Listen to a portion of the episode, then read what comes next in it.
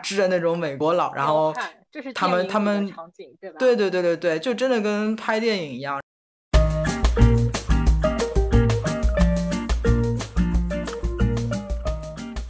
大家好，欢迎来到隔壁班播客节目，我是菲菲同学，我是阿黄同学，我是花同学。在上一次的节目中，就是谈到哦，我最近刚刚旅行新加坡，飞去了洛杉矶，我们全家在美国西岸差不多自驾了两三周的时间，全程有五千多公里加。花同学正好就是住在美西的。呃，阿黄同学之前应该也是都去过美西的一些地方游玩，所以今天我们就想要随便七嘴八舌的漫谈一下我们对美西的一些印象。我是先飞到了洛杉矶，呃，洛杉矶的话，我们其实因为不是很喜欢那些，就是专门花时间去那些主题乐园，或者是那种呃好莱坞大道啊这种特别就是打卡拍照式的景点，我们全家不是很喜欢的。所以我们其实那有一天一整天时间吧，是呃去了早上去了那个 The Getty 的那个呃艺术馆一样的，呃主要去其实也不是去看那些艺术作品，主要是它的那个位置特别好，它有点像在一个山上，可以从那里往下看到很大一片就是洛杉矶的城市的风景吧。他们那边的那个花园的植物特别好。正好现在是有点算晚秋秋末的时候吧，这个叶子的颜色还是很丰富的，还有很多各种各样的多肉植物。我觉得洛杉矶真是一个养多肉的天堂啊，感觉随便很多地方这个多肉就长得特别好。我还养死过，啊，因为我觉得好像它那边可能嗯那个阳光充足又很少下雨，所以我觉得是不是特别适合多肉？然后其实非常适合，对，路上长了很多，对我我属于个案，仙人掌最多了，对吧？对对对，是的，是的，感觉是最多。然后还有各种各样新的那种多肉的品种，我们在那边发现了好多种之前从来没有看到过的。那个风景其实挺美的，它还有那种就是像爬山的那个小火车那种 tram 上去的。你根本就不用自己爬上去，火车上的那个风景也挺好的，也除了就是要二十刀的停车费，其实都没有额外的门票费，其实挺推荐的。下午那个地方还蛮漂亮的，而且好像不是特别的有名，是吧？就是相对于什么好莱坞大道啊。那些星光大道啊什么的，会游客去打卡的，可能还是本地人，我感觉是多一点。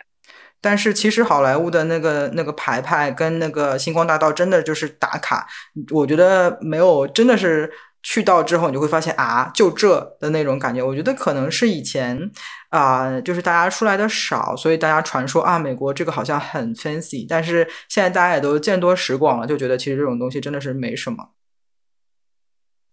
觉得每个人可能喜欢的地方不一样。我看这种就是叉叉书上面，有些人他旅行的目的就是能在各个地方打卡拍照，所以这这些目的的那个就是出行的人，我觉得他就是追求哦，我到这边，哎，然后他们还会追求什么，在一个哪一个地方是个什么很大的粉红墙，然后就是一定要在这个粉红墙前面打卡拍照的。我说粉红墙有什么一定要拍照的了？我也是感哦，就是网红，就是一阵一阵的，这一阵就是流行这个东西。然后好像对，就要就要很硬的去那个赶一下时髦，这样。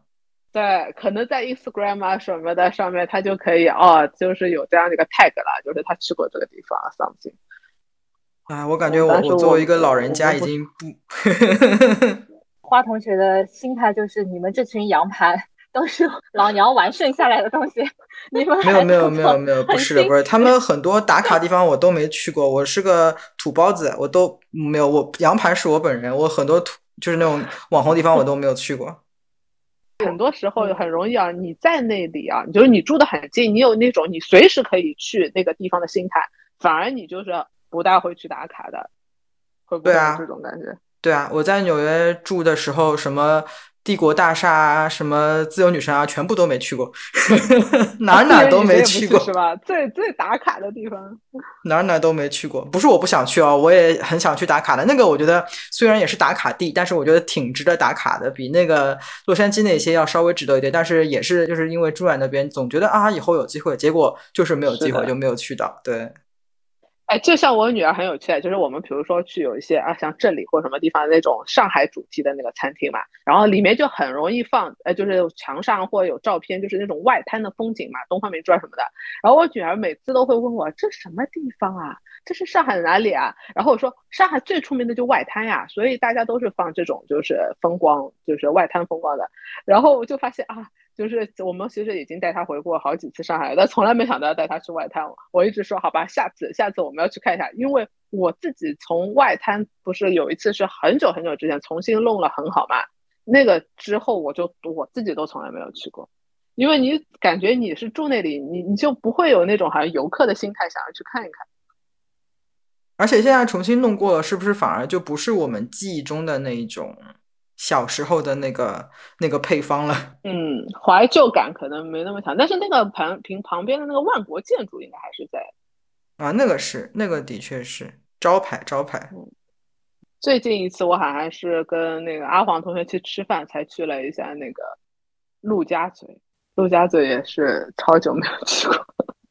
过，感感受一下金融领工的那个日常生活。然后我现在心态就是，啊呵呵。不过其实是的，就是呃，你你在一个地方待很久，你不太会去那些游客很多的地方。包括我，我们有一些呃，我办公室有一些外地的同事嘛，他们可能来上海没有很长时间，他会每周末热衷打卡什么，然后有时候去的地方我都没去过，然后我都是需要他们来替我安利的，所以这个也是挺好玩。所以还是那句话，生活在别处，别人的月亮比较亮，就是比较圆。对。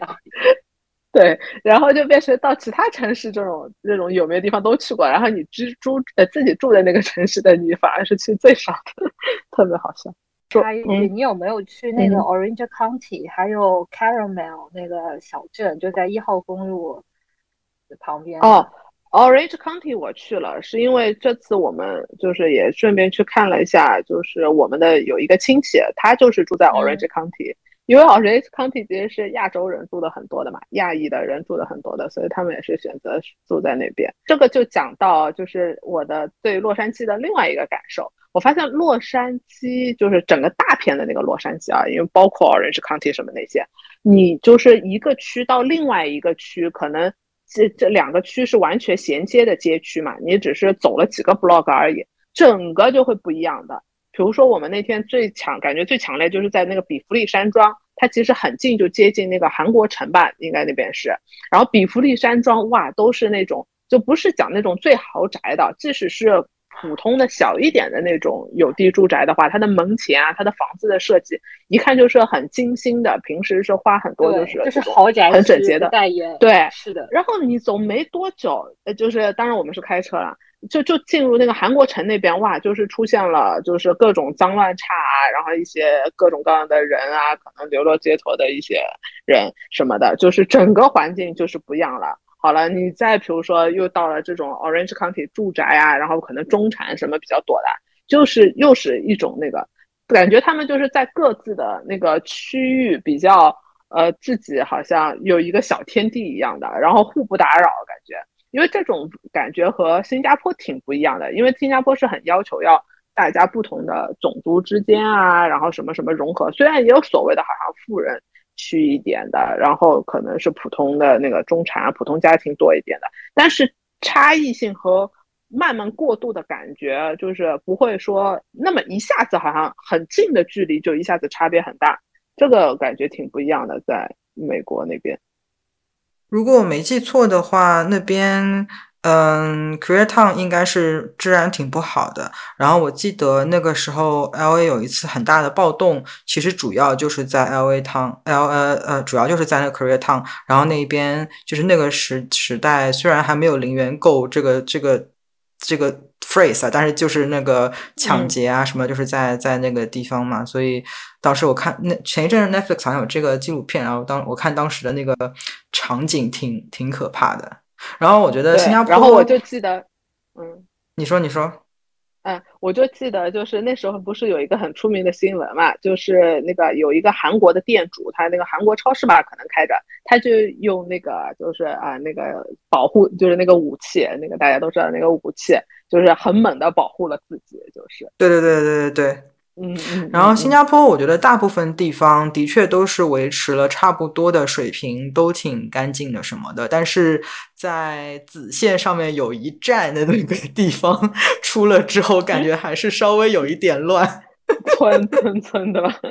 呃，就是蛮中间的，就是蛮市中心的，但是是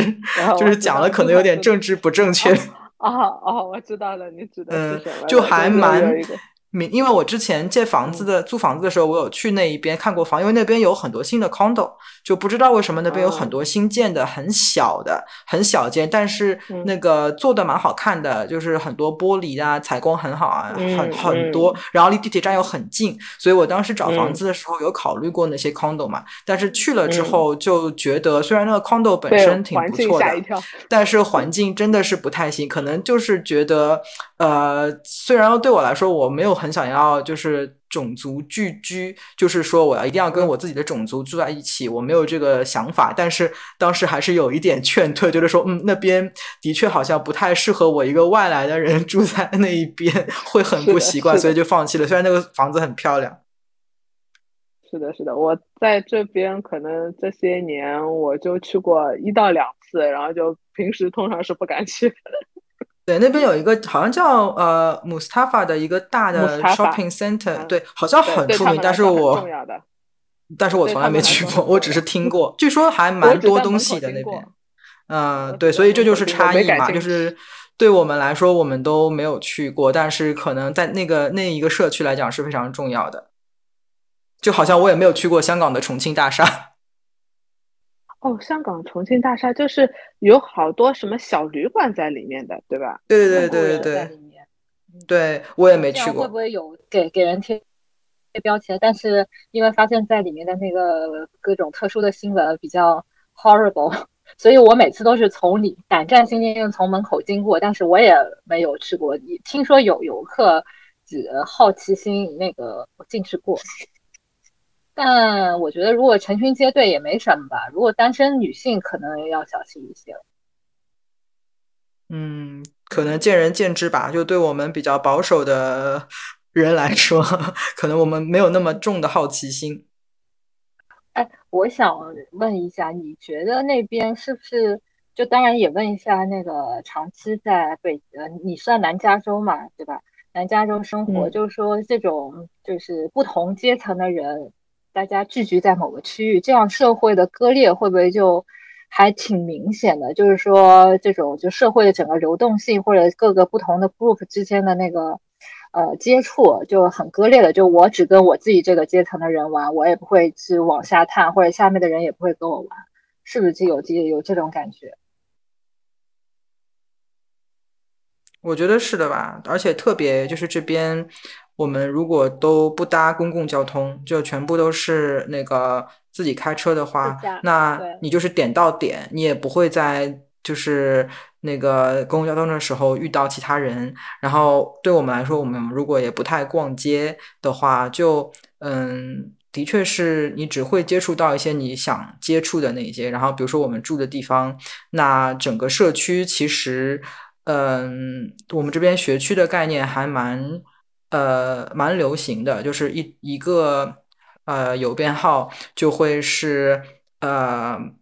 一个就是相对独立的学区跟社区的概念嘛。然后整个社区里面感觉的确是会买房子或者租租房子在一起的，会大家都属于差不多的背景的那种感觉吧。OK OK，了解。所以这个。所以我对加州的印象就是，它跟那个 跟飞同飞飞同学一样，就是分分的很散，不像因为我实际印象当中是一个城市的概念，大家都聚集在一起。那至少城市有这种什么大型的 shopping mall 或者公共设施，大家不同阶层的人大家会聚集在一起，包括不同民族啊，或者是不同背景的人。但是加 加州真的是。玩的特别散，像而且每个地方的确是性格迥异嘛。不过整体来说，我觉得，因为我来美国第一站是来的是中西部，中西部呢，其实城市里跟上海有一点像，但是乡村就是完全是另外一个概念。当我利用春假的时候来到加州，我才理解为什么这么多人说有 California Dream，就是有一种乡下人进城的感觉。就整个一个地理设施、地理位置，还有它的气候，它还有它的一些所谓的一些景观、自然景观，还有一些就是那种生活的丰富度，真的是美国中西部地区没有办法想象的。所以能理解为什么有人说是有一点，有一个说是纸醉金迷的加州。我当然，这是我个人想法。的下午也是我挺推荐的，呃，一个小范围的地方，因为我们那天其实安排的就是很很松散，飞机下来没多久嘛，还是有一点时差的问题啊，然后也是飞行时间比较长，有点累，所以下午我们就是去了一个几个点，正好是可以互相步步行可及的，一个就是午餐的话，我们就正好去了那里的那个嗯 marketplace 叫做。里面有好多这种各种像新加坡这种 full call 的概念吧，很多很多档啊什么的，然后非常非常的热闹，很多人。吃完饭就可以步行可及，可以到有一个也是推荐大家去看一下，叫做 The Last Bookstore，它是一个比较大，然后设有挺有设计感的一个书店，在里面书也是非常丰富。呃，这个是唯一有点像有一个网红打卡点的，确实很多人去拍照那里，其实也并不是真的逛什么书店。我们我们也没有买书，所以更多是打卡性质。在呃在那边走走走的话，你就可以到了有一段很短的，可能一分钟吧，一个特别斜的，因为那边正好是有一个斜坡，特别斜的一个很古老，差不多没记错的话，一百还是一百多年前的一个一小节的，也也像 tram 一样的，那个也是你可以花一块钱单程坐一下，呃，主要也是可以拍照一下。再过去的话，就是有那个迪士尼的一个叫做 Concert Hall 的，嗯，那个地方其实是一个周末很适合停车的地方，九块钱可以停一天，也是很推荐。呃，还有就是印象很深的，也是我女儿发现的，就是她发现哇，呃，加州的涂鸦非常美，然后几乎很多房子的或者那个桥的外外面都是充满了涂鸦，没有一块墙，呃，应该不是说没有一块墙了，大部分墙都没有被放过。然后他非常喜欢，他觉得很好看，很好看。回家也是自己快点就是模仿起来他看到的那些各种各样的涂鸦字。我之前在我们家附近路过的时候，看到过那些就是大街上会有那种好像是变电箱吧，应该是嗯公共的那一些呃设施，然后是一个箱子，大概大概半人高，然后嗯大概半米宽。呃的那种箱子在街头，然后就会有一些青少年，我感觉看上去像十几二十岁的小姑娘，然后坐在那边画，然后他们会把那个变电箱的外壳，就是普通的它方方正正的一个外壳，上面应该是木头门这样子，然后画画上东西，有一些是画蓝天白云啊，有一有一些是画呃各种各样图案都有，然后是坐在那边大大方方的画，我感觉这个是不是其实是。鼓励大家可以去画的，但是可能你就不能画一些，比如说粗话脏话，可能大概不行。但是如果是嗯这种艺术创作的话就可以。因为我记得我们家附近有一个那个箱子，上面画了一条栩栩如生的毛毛虫，我真的是 我特别不喜欢这种肉鼓鼓的虫子，然后每一次经过那里我都要闭眼睛啊，烦死我。但是就很就很可爱啦，就是呃。对，是很，我觉得还挺好的。虽然，呃，我的立场我不喜欢那条虫子，但是我支持他们花虫子的权利。所以啊，在那个美国涂鸦是合法的，是吗？就是涂在，其实那个东西并不属于他，是合法的嘛？因为在新加坡是不合法的，之前还有人做过这个事情，然后被就是处罚了。我就不知道具体我不懂嘛。具体我不懂，他这个可能楼根本就跟他没关系的嘛，他可以把人家的楼的旁边就画了嘛，可以吗？我觉得可能是看地方的吧，可能有一些地方是可以的，私人的肯定肯定是要经过私人的允许的，这种公共的地方，别人家的话，嗯，别人家家肯定是不行。然后公共的话，我看他们画那个变电箱的时候，好像。很很大大方方，白天坐在那边画的，因为他们还带了很多工具啊，就是呃有那个颜颜料啊什么的。我觉得那个看上去好像挺挺正经的。然后如果是那种呃很多那种涂鸦的那种创作有口号的那些，那我就不知道了。嗯，而且我感觉政府好像不想把它刷掉，是吧？就是如果有人画了，不会说有专门就是有人的工作就是要把这些东西去清理掉的。应该没有吧？还有我一个问题就是啊，这个是，嗯，因为我看到感觉是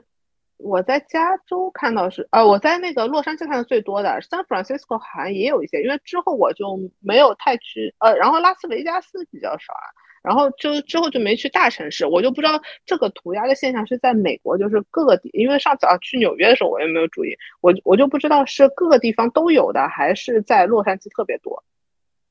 我感觉各个地方都有，但是可能 L A 的确比较比较多吧，L A 可能人多，所以想要表达的人可能也比较多，然后他可能那些房子也比较合适，因为感觉 Vegas 的话。嗯，它商业区比较多嘛，就是，嗯，就是如作为游客的话，我们也不太会去那些住宅区嘛。那它一些商业区其实能画的地方也不多，因为商业区的话，那些商家都会把自己的门面都维持的比较好，可能不会允许别人来搞一些自己的东西。对我觉得好像应该是整个美国都会有这样这样子的情况。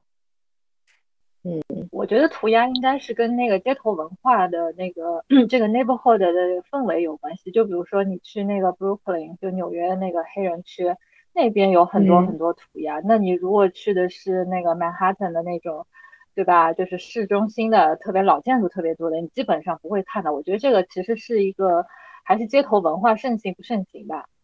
这个还是对，也是分区，就等于是。哎，对啊，对啊，但是我我也是发现有一些的确是还蛮有创意的，而且好像只要不是太有碍观瞻，一般人也就让他留在那儿呀，反而是一道景观了，对吧？嗯，我们这次还经过很多就是火车线路地方嘛，然后就是每一节火车上面它都会有画那个涂鸦，那个车厢上，哎，我觉得其实开过的时候还挺好看的，比只是就是那种铁皮箱子。呃，其实会更美更有意思。嗯，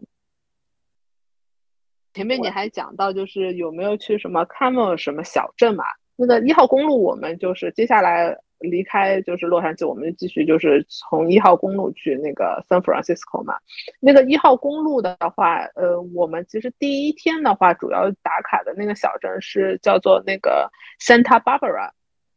那个 Santa Barbara，我们去了之后，发现是一个可能是。平时生活在 L A 的人很喜欢去的一个，呃，附近的小镇度假的一个地方。那边有一点挺好的，就是它的那边的当地人的他的那种住宅啊和那种花啊绿化的那种维护啊都挺美的，确实有一点就是那种欧式的感觉。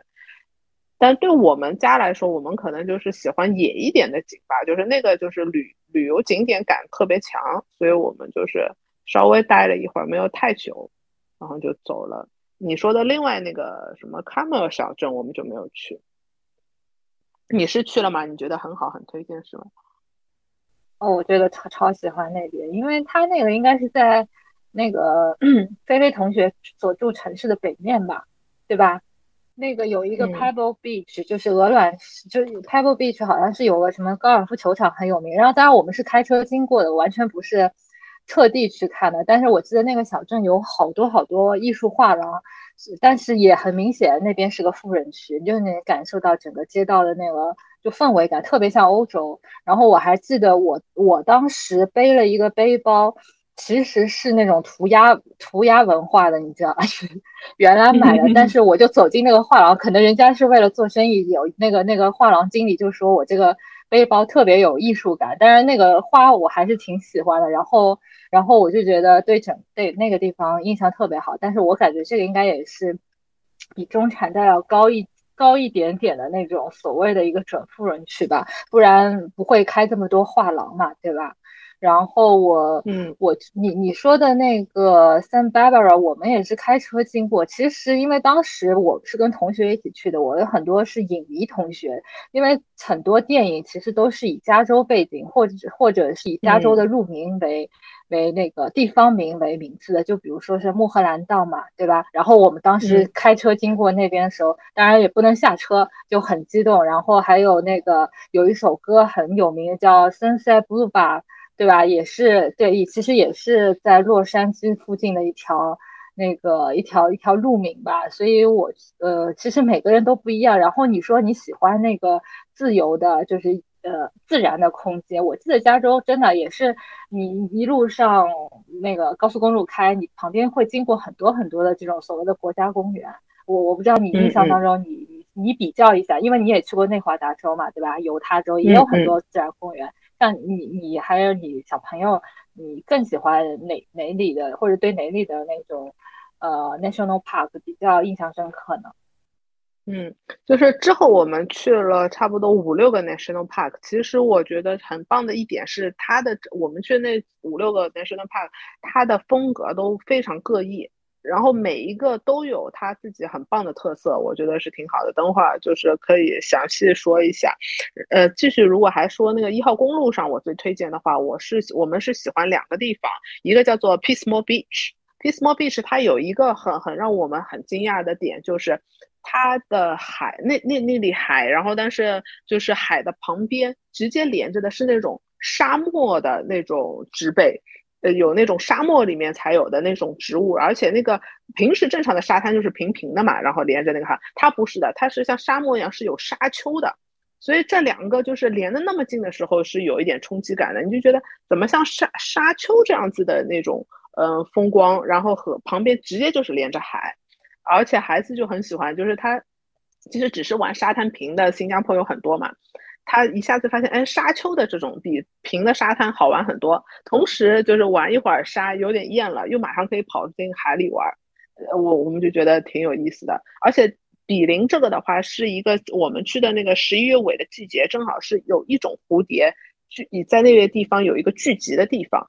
然后在那边聚集的地方的话，我觉得那边应该是可能是类似于国家公园之类的组织的人员吧，在那边有有设置那种望远镜，因为它其实你远看就是密密团团的，你看不清。然后在那边有望远镜，有讲解的人会教你啊怎么看它啊。然后那边有很多那种信息的介绍，而且特别是他还很用心的是，他还分了呃两三个镜头的话。第一个镜头是专门是给小孩的，让小孩不用排队等大人的那些，就是他明显就是很注重，就是给小孩科普这些自然的知识，我觉得挺用心的。而且那些工作人员是那种明显像那种年纪很大的，我不知道他们是 volunteer 还是这是他们那种工作，反正是呃很热心于自己的这个这一份就是宣传知识的这目这个手上的这个工作吧，我觉得还挺有感染力的。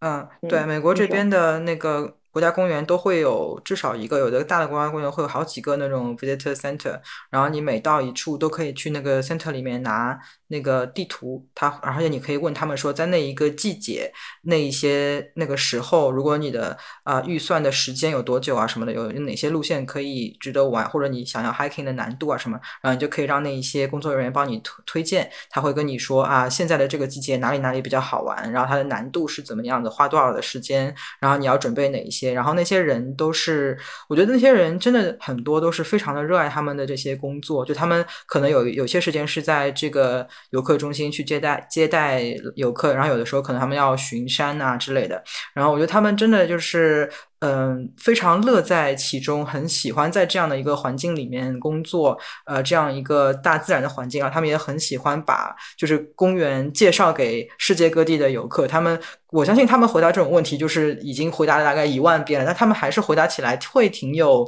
耐心的，然后也根据你的需求来为你量身量身定做。我觉得这个真的是每次看到他们这样子的去。啊，很有热情的去介绍，你也会觉得说啊，这个地方是，是呃，你的旅途也会因此而更加开心。我觉得，呃，我觉得美国它的自然公园有一个很感人的地方，就是很多都是，呃，怎么没有政府津贴的，或者政府津贴只不够，只够覆盖一部分的，就大部分可能都是靠。你 visitor 来捐款，或者是赞助商来捐款，就我觉得这个东西真的是不是说为了盈利而已，不像比如说我们黄山，黄山的不是说不好啊，它门票每年都 百分之二十的这个增长的幅度，但是像他们的很多 national park 真的是我觉得是自发是为了。保护好这块景观，然后把它介绍给更多的人。包括有一阵好像是因为那个政府预算紧张，然后预案没下来，然后导致很多 national park 都不能开，所以很多那个什么就热爱自然的人士，大家都纷纷那个呃捐钱嘛，或者说来支持这个运园区的一个正常运行。所以我觉得真的是，我觉得发自热爱比这种所谓盈利的那个这种动机对他们来说更足一点。我觉得这点是挺感动人的。对，而且像菲菲刚才说的，就他们有一些会考虑到给小孩子设计，比如他们会设计一些适合小孩子身高的一些东西，然后他们有一些嗯地方会有一些展览馆是介绍那个公园里面的一些啊自然的或者是人文的一些历史跟一些知识，然后他们的展览馆也会设计的。啊，那个高度是小孩子可以自己看到，不需要家长抱起来。然后他们有一些会有一些互动的，他可以小孩子通过动手啊，呃，去看到以前啊以前的人是怎么做这个事情的，或者是啊一些嗯有互动的一些小玩意啊什么的啊，可以去自己去体会。然后他们有的时候会有一些。嗯，公园里面工作人员组织的那些 tour，然后有一些也是会根据小孩子的需求啊，去特别是寓教于乐的一些针对小孩子让他们更加感兴趣的一些 tour，我觉得这些他们真的是都做的非常的好。嗯，这个就是我想要分享的，就是我们在 Grand Canyon 那个国家公园，它有一段是。呃，必须坐他们的 shuttle bus 才能看的一些景点的，在十一月尾之前，我们那时候到的时候还在那个时间，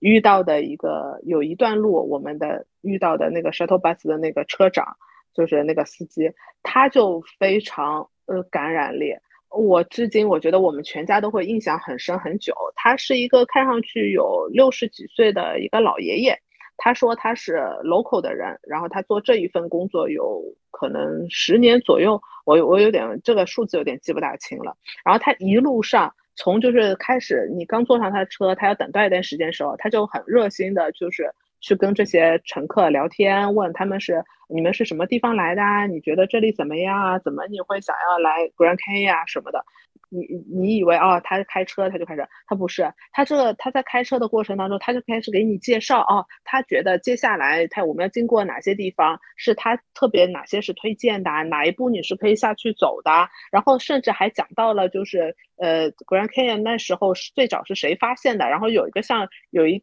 点点就是浪漫色彩的一个故事吧，是因为它是分南园和北园的嘛，就是说啊，原来发现那个人他对面那个就是每次要到那个谷底去那个见，就是他那种声情并茂，想要跟你分享，而且我也是相信他分享过很多次，后来他每一次车他都是这么分享，但是他他的那种热情，我觉得这个有时候也是我也是佩服那些明星，其实他这首歌可能唱了很多很多遍了。但是他每一次都因为那个观众可能是第一次看听他这样子的现场唱，他要保持自己的热情到那么高。但是明星呢，我觉得这种回报和他做这个就是这个 shuttle bus 司机的回报可能就就又不相比。他还能保持这种工作热情，我觉得是真的有那种某一种内驱的那种 passion 一直能支撑他，很了不起。而且最后他还提到了就是。他虽然就是在这里很已经很久了，他还是有时候其实 Grand Canyon 最大的挑战就是从南园或北园下到谷底，然后再从另外一边上来，这整个过程会非常久。然后他说他最近一次是可能这一两年里面爬的，他已经是六岁几六十几岁的人。他说呃，其实现在身体比他原来预计的会更，嗯，就是挑战大一些。后来他用了我没记错的话是十二个小时。完成了这样子整个就是这样子一个过程。其实这一段路，我觉得我都没有信心能走下来。我觉得他还是非非常厉害的，从就是他的精神和他的身体的那种就是那种状态，我觉得是很棒，就是非常非非常让让人羡慕。他其实所谓的在我们眼中可能做的一份平凡的工作吧，但是我觉得他的人生体验是。呃，很多人，我觉得是我我不知道，我不知道是不是这个在美国是很普遍的，还是这其实在美国也是一种呃很很珍贵的、很难得的这样子的一种状态。我觉得在美国算是比较普遍吧。我觉得他在把他的，因为他是本地人嘛，他在把家乡介绍给来自世界各地游客的时候，我觉得他里面是有一份自豪的。我觉得我以前遇到的那一些在国家公园工作的人，我觉得能够感受到他们的那一份自豪。他们其实也蛮多，的确也是当地的的本地人。那我觉得其实，嗯，老实讲，我在其他。多呃地方，我感觉遇到这样子的状态的人比较少，相对于美国我能碰到的那个频率。而且美国很有趣的是，我们也走了一些 trail 嘛，然后如果是那种相对就是人比较少的那种 trail，不是一直有人经过的，很多人都会跟你打招呼的，而且是很很有热情的那种打招呼方式，不是只是 say 个 hello 或什么的，有时候还会说几句这样子。是的。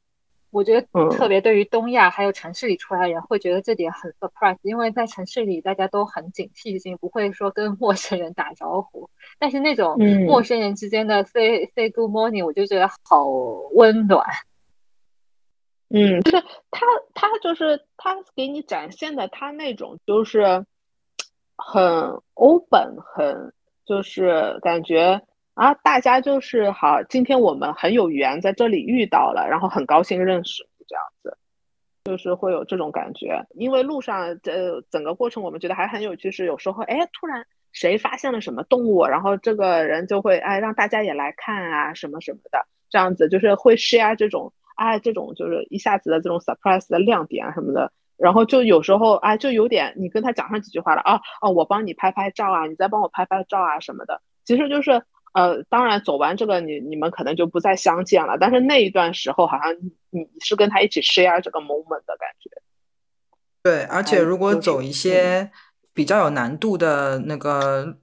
呃，徒徒步进的时候，大家也会互相帮助，就是互相会叮嘱一下，说啊，前面还有多少路啊，路况怎么样啊，整个情形怎么样，大家都会主动的去跟大家分享这种信息。然后如果有要需要帮助的话，也会啊主动的去帮助嘛。就觉得呃，的确是，嗯，因为在野外，其实分分钟，呃。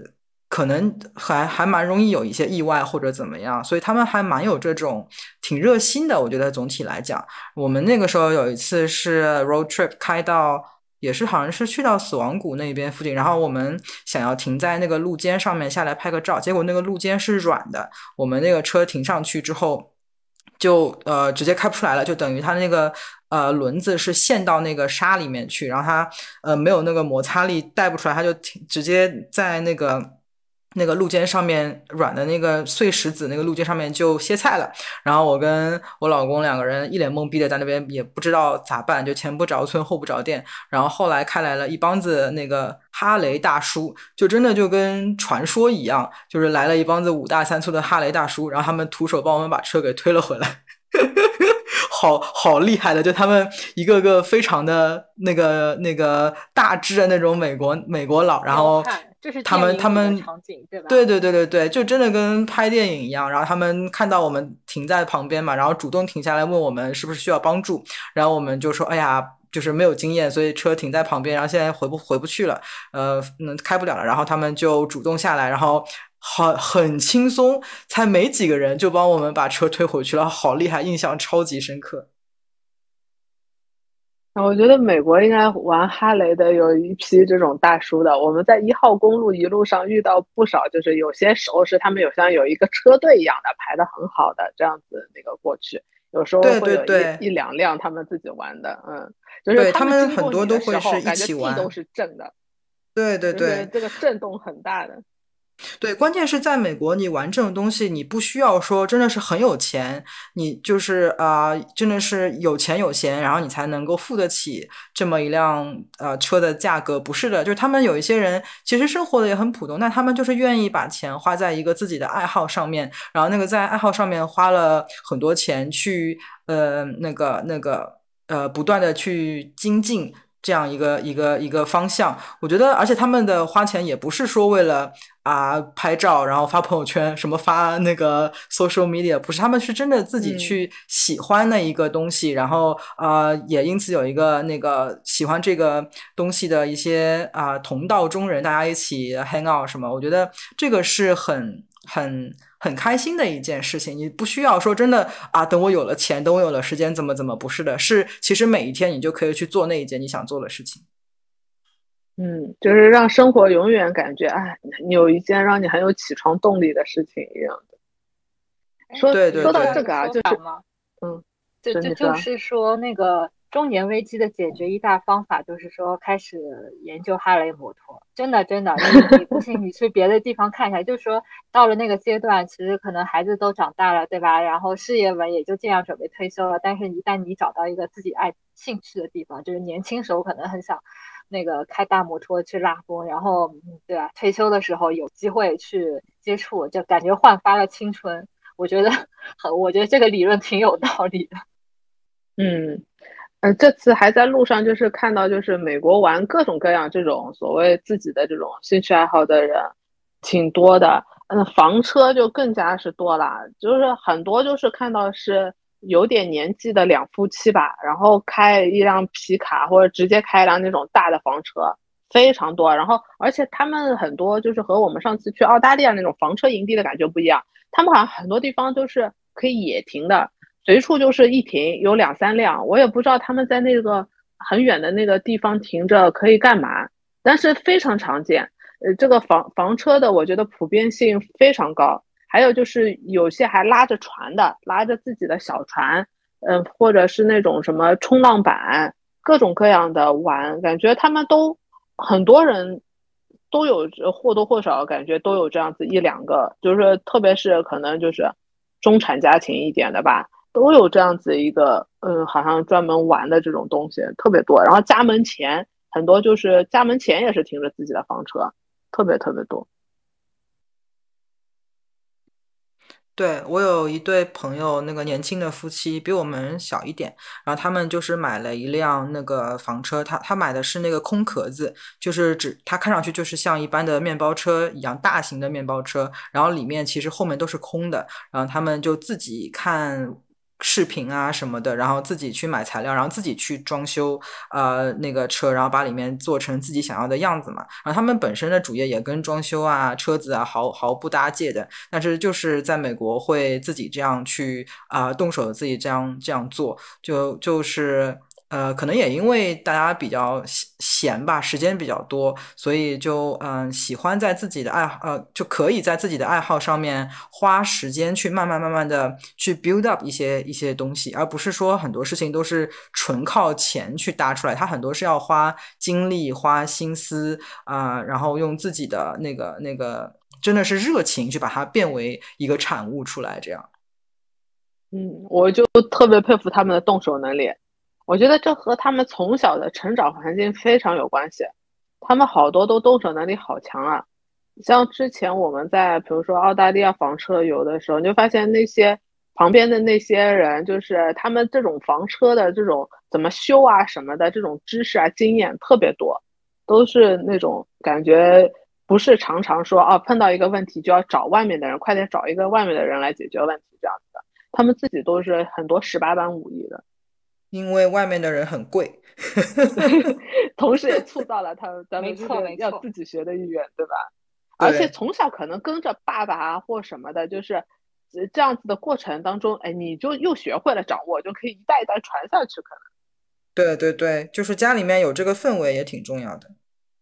除了讲到 Pismo Beach，我们还更喜欢的一个点是，呃，一个景点就是那个十七 Miles。那个其实是个私人的地方，所以他有收一个像嗯进进门费吧，是，但是也不多，好像十刀啊，没记错的话。但是那边的景色非常美，而且由于它可能是私人有管理的吧，所以它也有那种一进去有一个就是图册，告诉你啊，有好多好多什么二十几个可以那个去看的那个点，我们就找了一些，然后比较那个知名的一些啊，然后。我就发现哇，那边海边的风景也好。然后我老公特别喜欢的是，正好那个是一个退潮的时候，他就发现哇，怎么那个海边有那么多种？就是他在那个视频里面看的那种赶海视频的那种生物都有，那种虾啊什么的啊。他其实是特别羡慕有人可以就是